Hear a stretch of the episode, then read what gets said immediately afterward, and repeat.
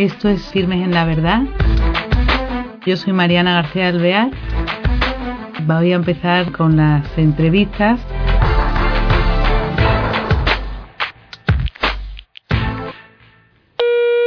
Hola queridos oyentes, bienvenidos a este programa de Firmes en la Verdad. Eh, el tema de hoy va a ser eh, la sexualidad en el pensamiento contemporáneo. Eh, entre las múltiples dificultades que encuentran los padres de familia hoy, teniendo en cuenta los contextos culturales, eh, es ciertamente ofrecer en la familia una adecuada formación sexual. Antes esto no existía porque había una serie de valores, estaba como impregnado en un respeto en la familia, pero en la actualidad, y de esto vamos a hablar con el profesor don Higinio, eh, eh, la cosa está cambiando, ¿no? Por una manera eh, turbulenta, rápida.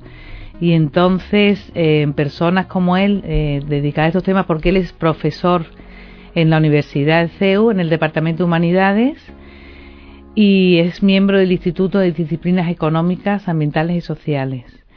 Es profesor agregado en Antropología Filosófica y doctor en Filosofía en la Universidad de Navarra. Bueno, ha escrito múltiples eh, estudios, libros y lo tenemos con nosotros para que nos hable del pensamiento, la sexualidad en el pensamiento contemporáneo. Don Higinio, ¿qué tal está? Muy buenos días, muy bien.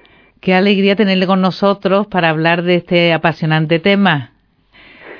Nada, encantado. Muchas gracias por la invitación. Muy bien. Quería que nos hiciera, por favor, un recorrido de cómo ve este eso, la sexualidad en el pensamiento contemporáneo, abordando siglos XX y XXI desde el punto de vista filosófico y antropológico. Nuestra situación seguramente no se entiende si, si uno no se fija en las transformaciones que tienen lugar a principios del siglo XX. Eh, incluso en, el conjunto de las historias de la, de la idea europea, la sexualidad no pasa a tener un lugar central hasta que aparece una concepción del ser humano particularmente apegada a su condición biológica, que seguramente promueve eh, la aparición del darwinismo, de, la teoría de la, de la evolución. Y a partir de ahí, y llevado de cierto biologicismo, la, o sea, cierta concepción del ser humano como una especie animal y solo eso, la sexualidad eh, retoma una cierta posición de protagonismo a principios del siglo XX que con autores como Freud y todo y todo el, el, el freudiano de mediados de siglo pues va, va a ocupar la primera posición de tal manera que en la segunda mitad del siglo XX y el principio de nuestro siglo XXI la sexualidad es realmente una de, las piezas claves de la cultura contemporánea, ¿no? Y también una de las dimensiones que nuestros conciudadanos, nuestros contemporáneos, consideran como crucial en orden a la propia realización o a la consecución de la propia felicidad. Con efectos muy paradójicos, ¿no? Yo creo que ese es el panorama general que se podría describir, ¿no? Y, eh, por supuesto, en todo este siglo XX, pues ha tenido lugar un montón de transformaciones que con, con, con mucho sentido se pueden llamar revolucionarias. La primera seguramente afecta a la mujer. Todas las cuestiones de la sexualidad están muy vinculadas a la redefinición de eh, social, cultural, filosófica ¿eh? de lo femenino. Y luego, como ha sabido por todos, pues en el último tercio del siglo XX tiene lugar lo que se conoce como la revolución sexual, ¿no? Y verán que ahora, si acaso, podemos hablar con más detalle. Sí. A mí me parece que esto describe el panorama en términos generales, ¿no? nos podemos fijar en, en, las cuestiones que os parezcan más interesantes. En esto que, que usted acaba de explicarnos, eh, es interesante, yo creo, abordar lo que dice la sexualidad en la mujer, bueno, y la mujer, ¿no? Con respecto a la sensualidad y este cambio que tiene lugar eh, después de la revolución industrial y en este siglo XX y XXI, ¿no? En el pensamiento y que afecta a todo, ¿no? Al, a la vida. Se suele apuntar que a principios del siglo XX tiene lugar algo así como los procesos de liberación sexual de la mujer, ¿no? Que básicamente más o menos mm, la desvinculación de la sexualidad de la procreación, que se, se suele describir como la desvinculación del momento unitivo y del procreativo, pero en realidad eh, la extensión en las sociedades desarrolladas, por supuesto, estamos hablando sobre un escenario que, en realidad son las sociedades europeas y poniendo en oscuridad al resto del planeta. Pero bueno, considerando que ahí ocurren de, de manera al menos eh, primordial lo que luego se va a extender ¿no? y se va a globalizar. Ahí se desarrollan técnicas anticonceptivas, las conocidas píldoras, pero se extienden de una manera masiva. En realidad se, se industrializan ¿no? y se comercializan, eh, poniéndolas al acceso general. Y aparece la posibilidad de la práctica de la sexualidad femenina descargada y desvinculada de la procreación de una manera, por así decir, sistemática, ¿no? Con cierta con cierto con cierta certificación eh, científica ¿no? se supone que ese es el momento de liberación de la mujer y realmente desde el punto de vista eh, histórico social eh, es un momento que ha transformado la visión de la mujer occidental de sí misma y también todos los procesos que ha desencadenado por ejemplo la aspiración de ocupar posiciones igualitarias, no interrumpidas por procesos como los, de la gestación, en el orden laboral, en el político, en el... Claro, tiene un problema, ¿no? Y el problema es que esa supuesta eh, liberación de la mujer perpetúa y eh, confirma un patrón masculino de la sexualidad en realidad más que una liberación de la sexualidad femenina es una asimilación de la sexualidad femenina por la masculina.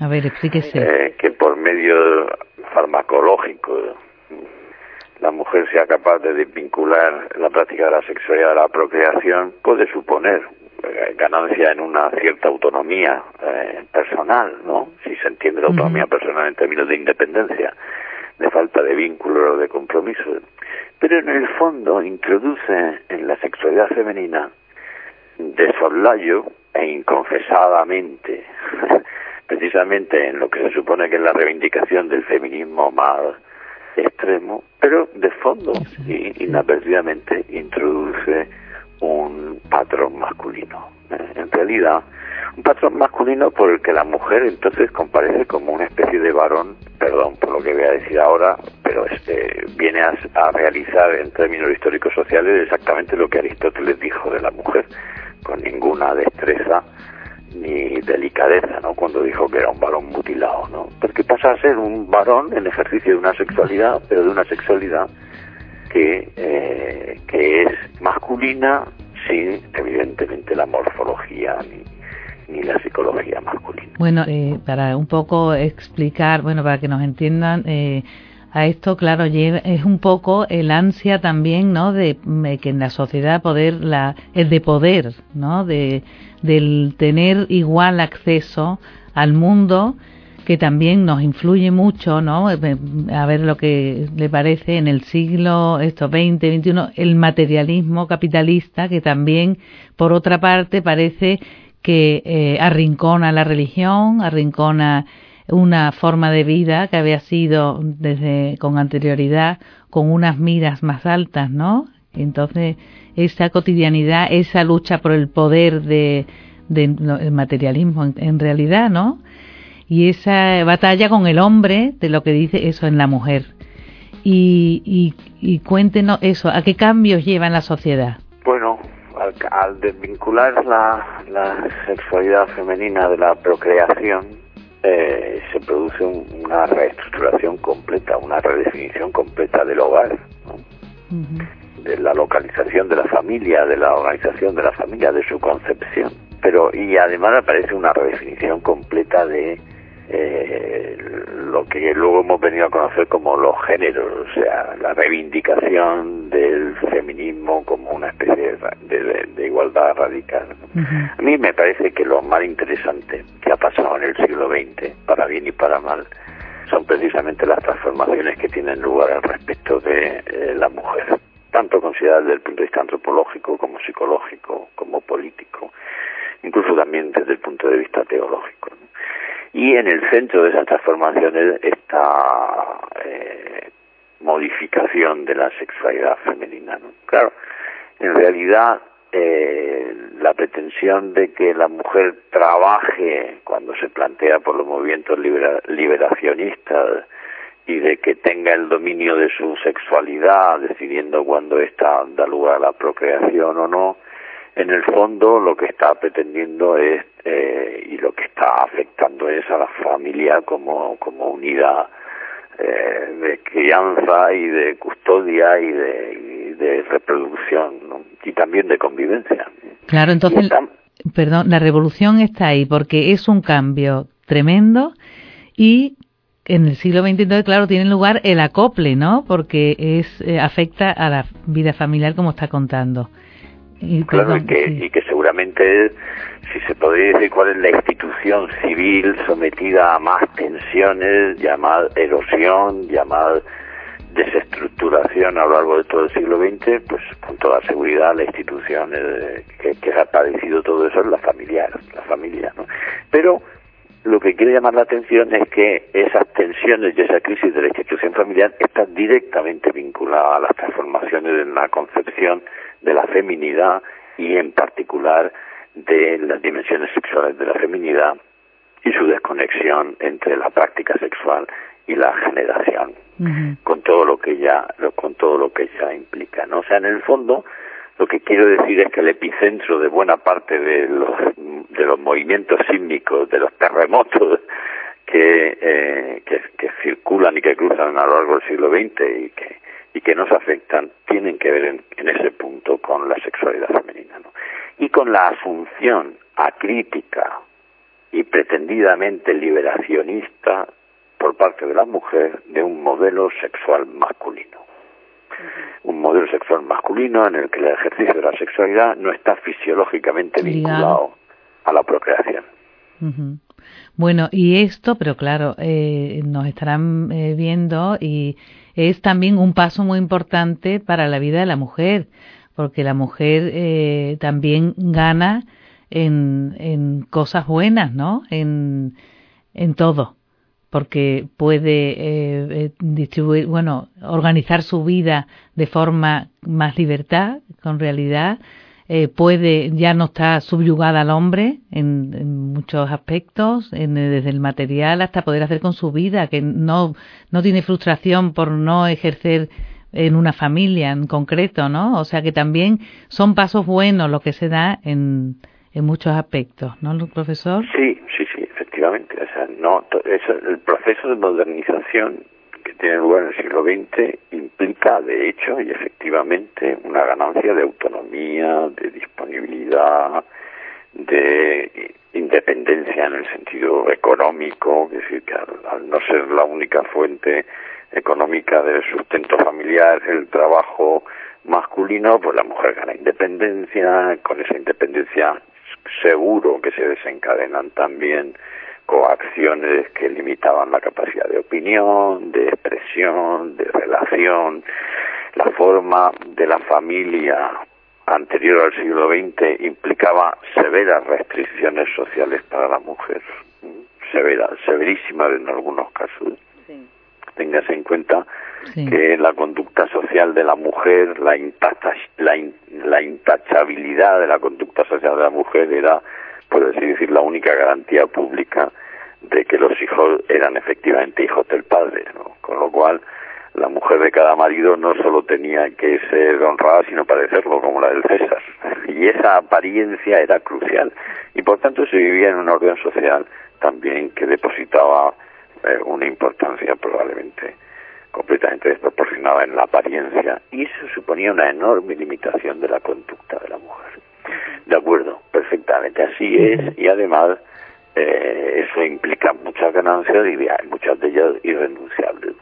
La cuestión es que por mucho que el terremoto haga que eh, se cubran fosas o que se allanen montañas o que se extiendan praderas y, que tengan buenos efectos, la cuestión es qué ha desencadenado el terremoto, ¿no? Eso, eso. Y, Esa revolución, sí. Exactamente. Y eh, una cosa no implica necesariamente la otra. Quiero decir que todas esas ganancias no implican necesariamente que se tenga que concebir la sexualidad femenina bajo un patrón masculino. No necesita eh, la mujer, aunque históricamente ha tenido lugar probablemente en buena medida así, no necesita asumir el carácter no generativo de, de la sexualidad masculina para poder reivindicar todas esas, eh, todas estas ganancias que tanto usted como yo valoramos no solo muy positivamente, sino como irrenunciables. ¿no? Claro, claro, es que esa, eso es una de las cosas que acontece ahora, ¿no? Que eh, parece que se quiere desligar y que además como si fuera una lacra y la maternidad al revés es eh, un enriquecimiento tremendo, es una suerte, ¿no? Poder que esté ligado también a la mujer. Y pero eh, ¿por qué se denosta ahora también esa revolución, ese terremoto que usted ha descrito, que conlleva también una carga filosófica de también, ¿no? Un variar de el sentido eh, en, el cambio del pensamiento de, la, de esta época. Sí, que propiamente hablando no hay, al menos de una manera eh, central, un repudio de la maternidad. Por supuesto que nuestras conciudadanas tienen mucho menos hijos, estamos en mitad de lo que los demógrafos llaman el suicidio demográfico. ¿no? evidentemente los países occidentales no reponen generacionalmente su población, lo que evidentemente producirá, como es evidente, la afluencia de poblaciones de otras tradiciones culturales y con, con, con, las consecuencias que se sigan, ¿no? que serán muchas de ellas buenas y otras de ellas de diagnóstico no tan no tan cierto. ¿no? Pero todo esto, eh, en el fondo, lo que pone de manifiesto, como digo, no es tanto un repudio de la, madre, de la maternidad, sino una reivindicación del control. La, la sexualidad femenina no es tanto, de hecho, la mayor parte de las mujeres quieren tener un hijo o dos, no muchos más, pero quieren tenerlo. No, lo que reivindican de manera explícita es el control, el control efectivo de la procreación de, la, de quedar concebido, de concebir, de a ese control en el fondo eh, implica una manera de concebir la libertad, una manera de concebir las relaciones matrimoniales, una manera de concebir la sexualidad que tienen casi todas ellas un punto en común y que nos puede servir para entender no solo cómo se concibe la sexualidad por parte de las mujeres contemporáneas, sino cómo se concibe la sexualidad en general. Y es que eh, la sexualidad no queda asociada de una manera, por así decir, constitutiva o principal con la intimidad. En realidad, eso que antes han llamado el pansexualismo, o lo que los sociólogos también describen como la hipererotización de la vida contemporánea, es una forma eh, peculiar de la sexualidad que se caracteriza porque esta carece de, eh, de esa clase de comunicación interpersonal que se produce cuando se ponen en relación dos intimidades, ¿no? Está, no tiene la naturaleza de lo íntimo, ¿no? Esto es lo, porque cuando tienen la naturaleza de lo íntimo y de la comunicación interpersonal, entonces la sexualidad se, se redefine, se reconfigura, ¿no? eh, toma otras modalidades, por ejemplo, quiere eh, quiere proyectar esa intimidad hacia un espacio común vital y normalmente personas que tienen una relación de ese tipo quieren vivir juntas y por tanto de alguna manera fundan un hogar y esa intimidad además en su mutua relación es una, una comunión de intimidades que es gozosa y que por su propia inclinación no está cerrada a la, procreación aunque aquí en realidad la clave está en si eh, nuestra concepción y nuestra experiencia de la sexualidad está vinculada a un sentido fuerte de la intimidad o está precisamente eh, despojada de esa, de esa característica particular y a mí me parece que además muy crucial y muy importante.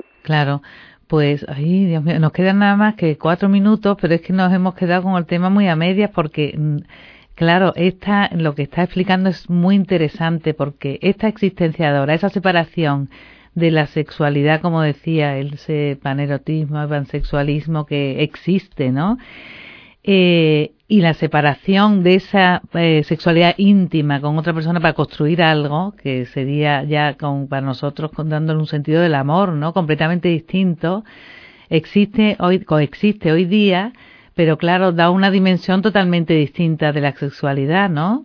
Sí, sí, además eh, se produce un efecto que tiene que ver con nuestra hipererotización, ¿no? Ese pansexualismo que tú decías antes. Claro, los deseos humanos de ordinario, los deseos humanos que tienen una importancia psíquica y no se satisfacen con su objeto porque tienen la hondura de su sujeto, por así decirlo. O sea, el deseo sexual no deja de ser un deseo personal y por tanto no termina de satisfacerse completamente con la satisfacción estrictamente sexual, porque conlleva, implica las dimensiones de la persona que desea.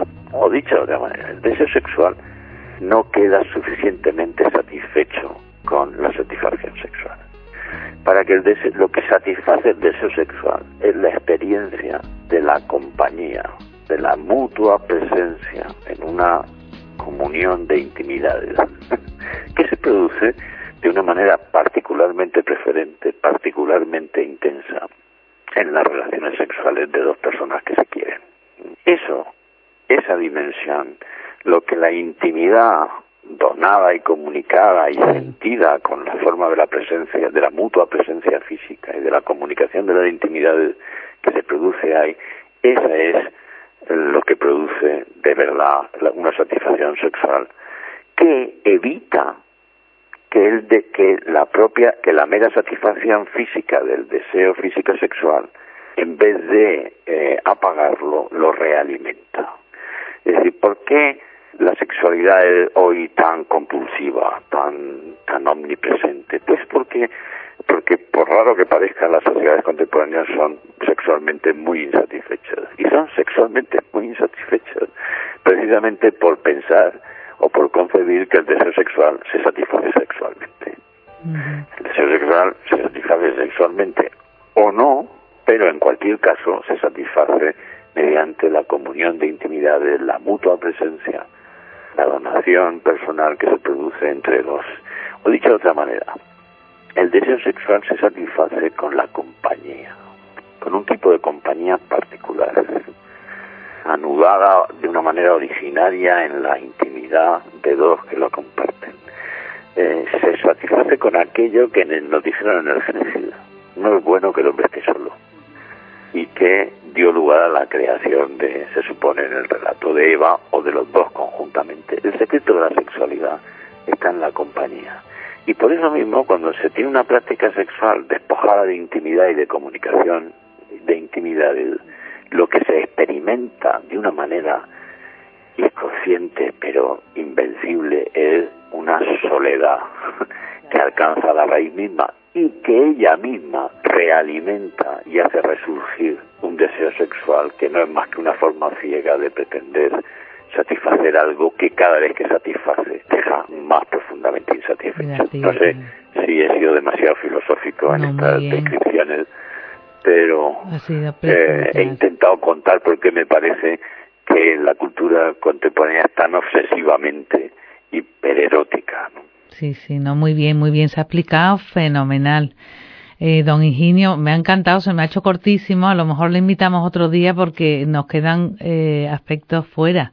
¿eh? Nada más que hemos podido tocar un, un sector muy reducido, pero muy buena su aportación porque nos da luz en esto, por ejemplo, las madres de familia que nos estén viendo, las personas que nos estén escuchando, jóvenes, ¿no? Esta eh, ayuda que ha, dado al final, después de este eh, recorrido un poco por lo que es la sexualidad del mundo contemporáneo, es muy interesante. El por qué la vaciedad, por qué esa soledad en esta sociedad que parece que el centro del universo es el, el sexo y lo único que importa, y claro, importa tanto porque es que no llena, no satisface, por esto que ha explicado eh, el profesor.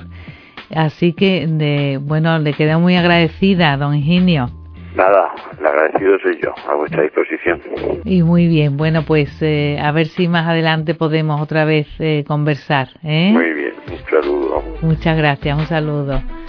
Pues eh, les dejo con esta, esta exposición del profesor que ha sido tan interesante y tan enriquecedora. Hasta el próximo programa.